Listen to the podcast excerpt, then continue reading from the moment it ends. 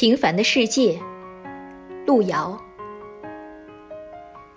以前，每当有生活的暴风雨袭来的时候，他一颗年幼的心总要站立，然后迫使自己硬着头皮接受捶打。一次又一次，使他的心脏渐渐的强有力起来，并且在一次次的磨难中，也尝到了生活的另一番滋味。他觉得，自己正一步步迈入成年人的行列。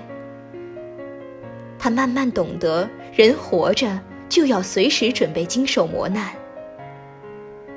他已经看过一些书，知道不论是普通人还是了不起的人，都要在自己的一生中，经受许多的磨难。